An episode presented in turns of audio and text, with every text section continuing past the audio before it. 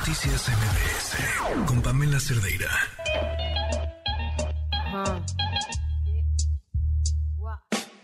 Quisiera tener cosas dulces que escribir. 8 con 35, esta es la historia que nos tiene hoy Joali Reséndiz.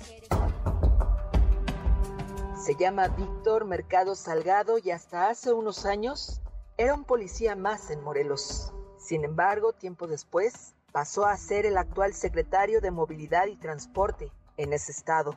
Hoy, este hombre se perfila como candidato a gobernador en Morelos y digamos que se ha convertido en un hombre poderoso. Afirmamos que millonario y súper reconfirmamos que ha sido bajo el manto de la corrupción, la impunidad y la sospecha. que hay detrás del hombre que se ha convertido en el perro fiel del actual gobernador de Morelos, Cuauhtémoc Blanco? ¿Quién abusa de quién? ¿Desde cuándo este entrampado de hombres y mujeres cercanos a Víctor Aureliano Mercado Salgado construyeron el caballo de Troya del gobierno de Cuauhtémoc Blanco? Aquí una cosa es cierta. El trinomio conformado por Cuauhtémoc Blanco, por Víctor Mercado y Uli Bravo puede ser peligroso, pues unos a otros se han prestado a negocios oscuros, donde los beneficiados son ellos y los más perjudicados son los morelenses. Y no lo digo yo, lo dicen las cifras, los documentos, las fechas de las operaciones mercantiles disfrazadas de servicios a los morelenses que solo han servido para que ellos se hinchen los bolsillos de dinero. ¿Está sentado, amable Radio Escucha? Porque si no, le recomiendo sentarse y agudizar los sentidos, ya que lo siguiente que escuchará es un vulgar robo sin un solo disparo. Por cierto, ¿ya cambió su licencia de conducir? Entremos a la máquina del tiempo. Vayamos al 27 de noviembre de 2018, fecha en que Víctor Mercado Salgado se estrenó como secretario de Movilidad y Transporte del gobierno de Morelos.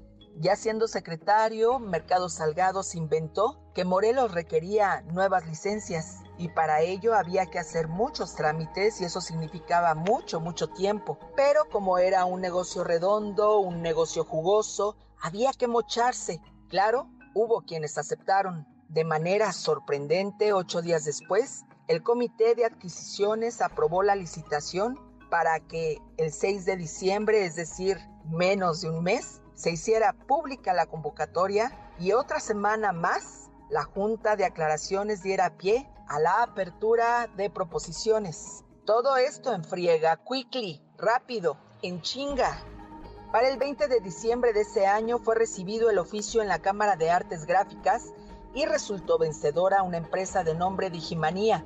El 11 de enero de 2019, todo estaba planchado. El 13 de mayo se emitió una factura y un día después Hacienda recibió la solicitud de liberación de recursos y ¿qué creen? Ajá, fue en unas horas. A las 9.56 de la mañana, para ser exactos, ese mismo día fueron liberados 82.9 millones de pesos. 18 días después, 450 mil licencias entraron y salieron del almacén del gobierno del estado de Morelos, adquiridas por la cantidad de... ¿Sigue sentado? Agárrese. 450 mil licencias adquiridas por 82.9 millones de pesos en el 2020. 350 mil licencias adquiridas por 64.5 millones de pesos en el 2021. Este año, 300 mil licencias adquiridas por 55.3 millones de pesos. Es decir, un millón cien mil licencias le han costado a Morelos 202 millones de pesos. Ya poco sí. Pues sí, porque este negocio es jugoso, pactado, planeado, con una empresa que se prestó llamada Digimanía, una de las cinco empresas licitantes y que por cierto propuso el más alto costo. ¿No me cree? Vamos a revisar números. El licitante número uno, Lazos Internacionales, propuso que por esas cantidades de licencias él cobraría 82 millones de pesos, pero la revisión, sin embargo, de la Cámara Nacional de Artes Gráficas determinó que no cumplía con lo solicitado. La segunda empresa, de nombre Formas Inteligentes, propuso que por esa cantidad de licencias ellos cobrarían 114 millones de pesos, pero la revisión realizada por la Cámara Nacional de Artes Gráficas en Morelos determinó que tampoco cumplía con lo solicitado. La empresa Cosmocolor propuso que por esas mismas licencias ellos cobrarían 121 millones de pesos, pero la revisión realizada por la Cámara Nacional de Artes Gráficas en Morelos determinó que no cumplía con lo solicitado. La empresa Funciones Ocupacionales propuso un costo de 126 millones de pesos, pero también la Cámara Nacional de Artes Gráficas determinó que no cumplía con lo solicitado. And the winner is Digimanía, señoras y señores, con su propuesta altísima de 202 millones de pesos y donde la revisión realizada por la Cámara Nacional de Artes Gráficas, aplausos, aplausos, aplausos, determinó que sí cumplía Digimanía con lo solicitado. ¡Bravo!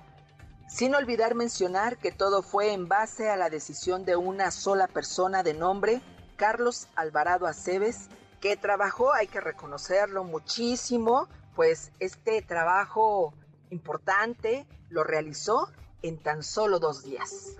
¡Wow! Pero ahora, amable Radio Escucha, si me permite la sugerencia, váyase por una botana y un chesco porque aquí la cosa se pone muy interesante, pues en uno de los puntos de la licitación se lee que la convocante, es decir, la unidad de procesos para la adjudicación de contratos, podrá realizar acciones que considere apropiadas para verificar el cumplimiento de las especificaciones técnicas y se encontró con que cree que esa petición del análisis no fue del convocante, sino del solicitante, es decir, la Secretaría de Movilidad y Transporte, a cargo, sí, efectivamente, de su director, Víctor Mercado Salgado, a pesar de que Digimanía no llevó una impresora siendo que era un requisito indispensable. Así la empresa ganadora Digimanía con la dirección Cofre de Perote 230 en la colonia Lomas de Chapultepec, sección 5, en la alcaldía Miguel Hidalgo, resulta que efectivamente sí existe el lugar. Su página digital es www.matsmexico.com, pero lo raro es que no cuenta con registro público del comercio y su factura no tiene registro ante el SAT. Como ven, es decir, Digimanía es una empresa que no fabrica licencias ni credenciales de ningún tipo en esa dirección, sino puro folletito, agendas, tarjetas, no sé, cosas sencillas. El pago a esta empresa que se prestó a una canallada se realizó el mismo día del trámite a través de una cuenta en Banamex con transferencia a Bancomer. Todo esto a pesar de que los pagos son 15 días posteriores de la última entrega, es decir, de las licencias. Usted dirá, el gobierno de Morelos es bien cumplidor con los proveedores. ¡Ay, ajá! Pero no, no es así. Y como aquí se trataba de una tranza redondita, se le pagó a esta empresa 17 días antes de la entrega del material al almacén, es decir, el 17 de mayo de 2019. Nadie hasta hoy había denunciado que Víctor Mercado Salgado, el actual secretario de Movilidad y Transporte de Morelos aceptó y solapó una compra con un sobrecosto del 100%. Y hay que subrayar que Morelos Rinde Cuentas ha sido la única asociación que ha dado seguimiento puntual y firme a los gastos del gobierno en Morelos con todas las trabas que esto implique.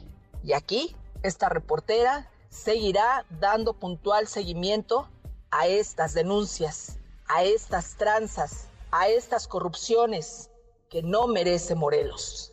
Y usted dirá, ¿cómo fue posible y es posible que una empresa no registrada ante el registro público del comercio y que la factura no fue encontrada por el SAT haya sido pagada? Pues claro que la pagaron, porque es una tranza, una tranza que benefició a Víctor Mercado Salgado y a sus amigos. Mercado, hay que decir, fue quien solicitó las licencias de conducir. Y no solo eso, Víctor Mercado Salgado posee una relación mercantil con 23 empresas en Morelos, en las que se incluyen a familiares y socios en el sector mobiliario y restaurantero. Dos de esas 23 empresas son proveedoras del gobierno de ese estado. Víctor Mercado Salgado no pudo crecer económicamente tan rápido con la cantidad de pensión que recibe por haber sido un policía más en Morelos, y su sueldo como actual secretario de Movilidad y Transporte simplemente no le hubiera alcanzado, no lo hubiera logrado para ser el millonario que hoy es. Pero, como dicen por ahí, el que no tranza, no avanza, ¿verdad? Claramente, Víctor Mercado Salgado eligió a la empresa que hace tarjetitas e impresiones con el costo más alto.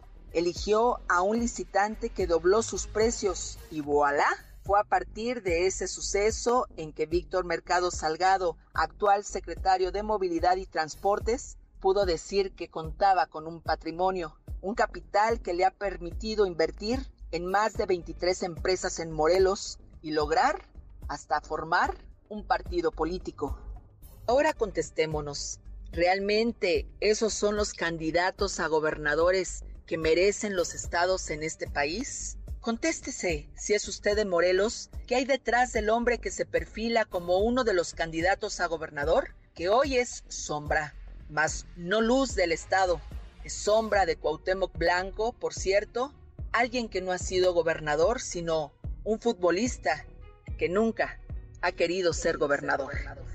Soy Joali Resendiz y si tienes una denuncia, escríbeme a periodismo a toda prueba arroba gmail.com o sígueme en mis redes sociales en Twitter o en Facebook como arroba Joali Resendiz. Noticias MBS